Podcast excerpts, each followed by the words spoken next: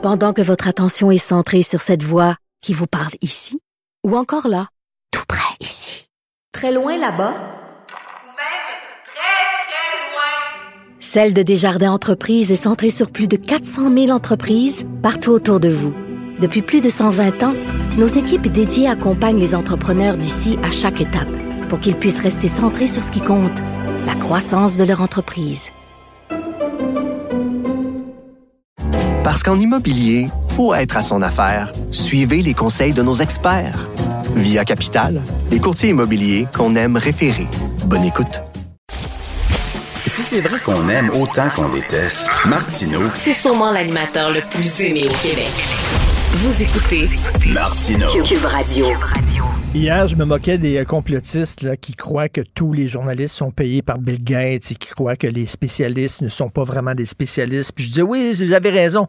Diane Lamar, c'est pas une pharmacienne, finalement, c'est une serveuse de Dairy Queen à Greenfield Park. Donc, la serveuse est avec nous, Madame Diane Lamar, bonjour. Bonjour. bonjour, Diane Lamar. Pharmacienne, professeure à l'école de pharmacie de l'Université de Montréal. Faites vos recherches, c'est vrai.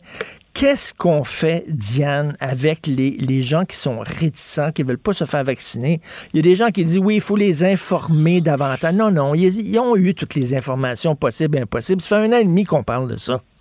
Qu'est-ce qu'on fait avec Ouais, ces ben, ben, en fait, il y, a- il y a certainement une petite petite proportion de gens qui sont contre tout ce qui leur est euh, obligatoire. Donc ça, ces gens-là, c'est très difficile de désamorcer ça, mais ce serait vrai dans d'autres contextes, sur d'autres aspects.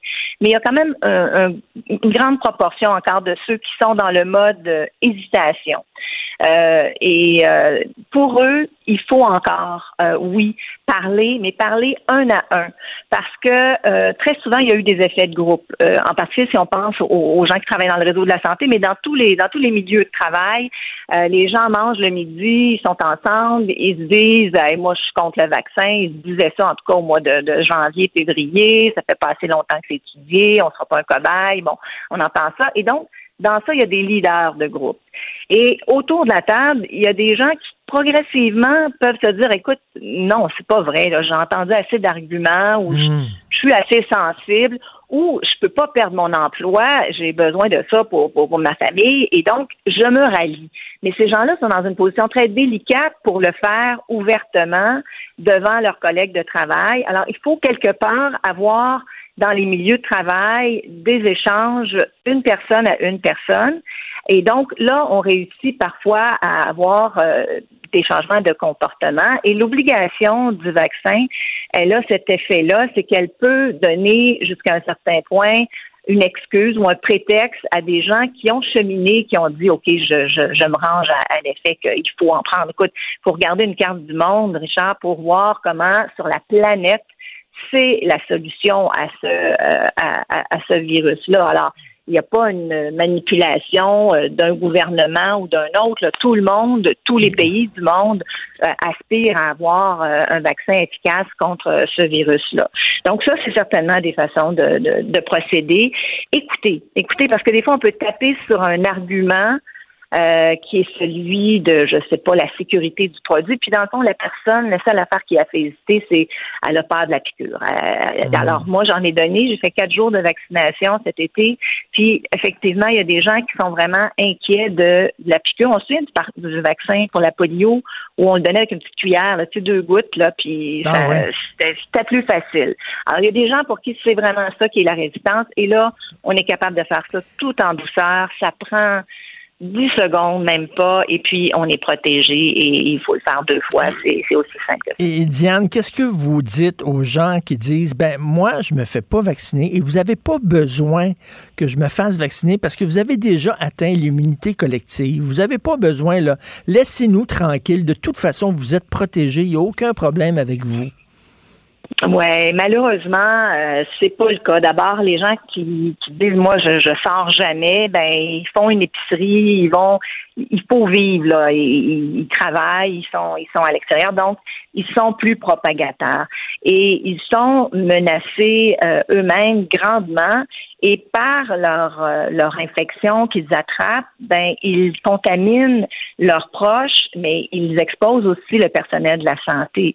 Je regarde les chiffres euh, vendredi dernier sur les 23 personnes qui étaient euh, nouvellement hospitalisées, il y en avait 20 qui étaient des non vaccinés. Alors, ces gens-là sont des gens qui euh, se mettent à risque et, mettent les autres à, risque malgré eux. Et, on peut répondre à ça que ceux qui sont vaccinés peuvent aussi propager. C'est vrai, et, mais beaucoup, beaucoup moindre. Et en particulier avec le variant Delta, euh, ce variant-là. Évidemment, le virus, quand il fait ses mutations, là, il n'est pas intelligent, mais l'instinct de survie, là, je te dirais qu'il l'a très, très mhm. fort. Et donc, il choisit des mutations qui lui permettent de se faufiler auprès des gens qu'on pensait euh, être moins exposés. Alors, au début, il est allé chercher les gens qui avaient des maladies chroniques, les gens plus âgés, mais maintenant, il réussit à rejoindre les enfants, malheureusement, les 0-12 ans.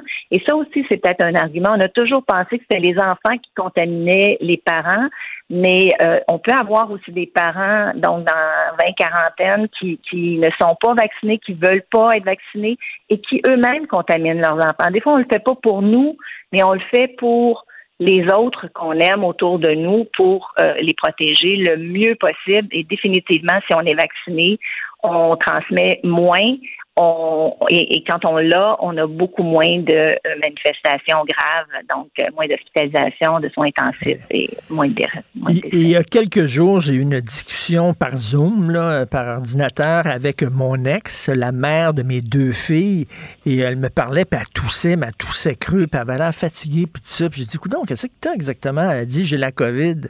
Et là, je dis, ah, mais t'es pas double vacciné. Toi, elle dit, ouais, j'ai eu mes deux vaccins, puis j'ai la COVID, puis elle avait vraiment des symptômes. Et ça, là, ça, ça va apporter de l'eau au moulin aux gens qui sont anti-vaccins. Ben, effectivement, on n'a pas de risque zéro.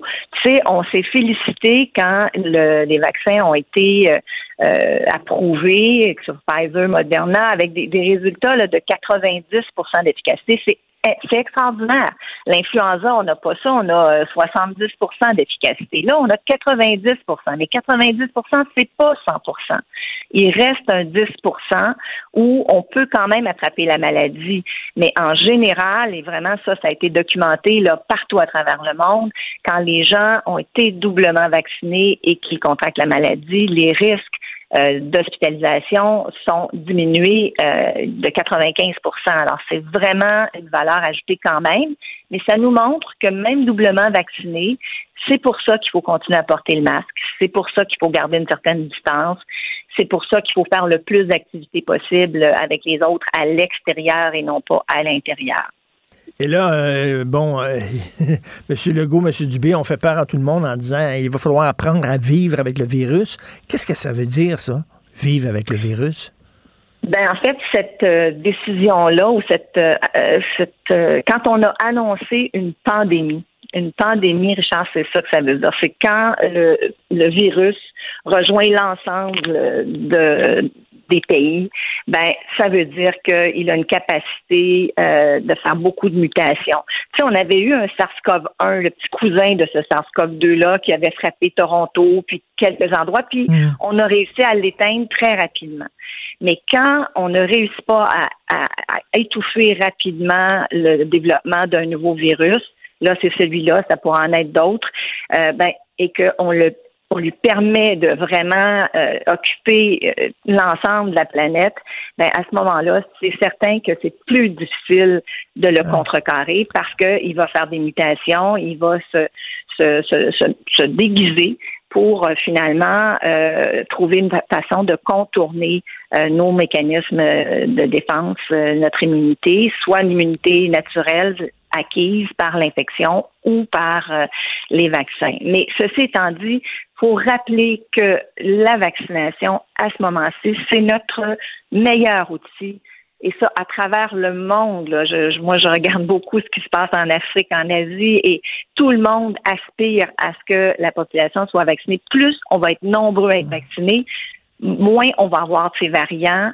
qui viennent un peu déjouer euh, la protection qu'on a avec, euh, avec nos vaccins. Mais moi, j'attends un chiffre, un chiffre magique, Diane, puis j'attends que les autorités nous le disent. À partir de combien de cas, on va dire, ça, c'est acceptable. Parce que zéro cas de COVID, ça n'arrivera pas. On le sait, là, ça n'arrivera pas. Donc, il va falloir vivre avec en disant, c'est quoi le chiffre où on dit, mettons, je sais pas, 100 cas par jour, c'est correct. À partir de là, on juge que c'est- la pandémie est terminée. Tu sais, quel est le chiffre magique? En fait, euh, je te dirais que c'est beaucoup l'évaluation de la propagation. Euh, tu vois, actuellement, ce qui est préoccupant, c'est l'augmentation importante euh, du nombre de cas parce qu'on sait qu'à travers ces cas-là, on va avoir des hospitalisations et des soins intensifs. Hier, j'ai obtenu du ministère la répartition euh, des, euh, des groupes d'âge des gens qui sont actuellement au Québec aux soins intensifs.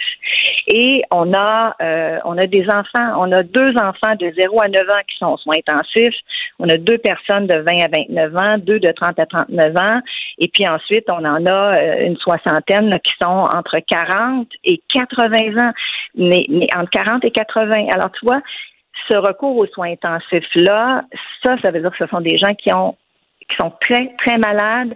Euh, Dans certains cas, leur vie est en danger. Euh, ils peuvent avoir euh, très souvent des séquelles.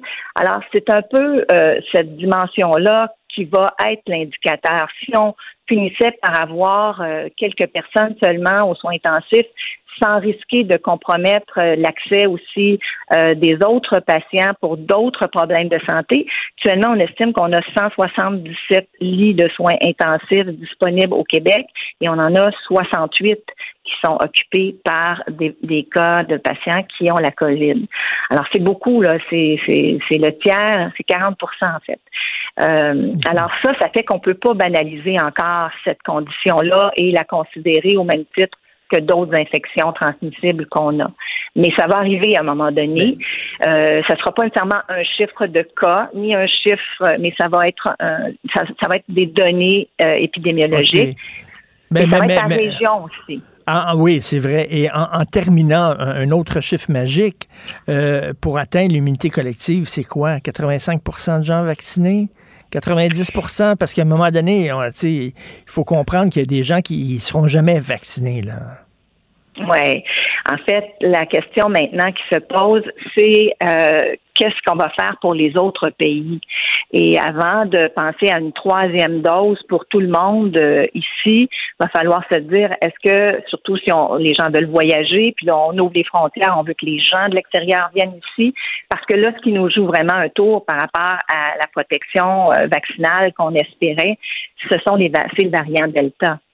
Et, donc, à chaque fois qu'on va permettre euh, l'éclosion d'un, le développement, l'installation, je te dirais, d'un nouveau variant, parce qu'il y en a énormément de mutations, mais il y en a beaucoup qui s'éteignent par elles-mêmes parce qu'elles tombent pas dans un foyer populationnel qui leur permet de se multiplier. Donc, il faut vacciner partout pour être capable d'éviter le développement de nouveaux euh, de nouveaux variants. Et là, à ce moment-là, ben, une protection à 80-85% ça sera suffisant, tu comprends? Euh, Mm. c'est, c'est, c'est, c'est parce que là, on se bat plus contre le même virus contre lequel on a fait les vaccins.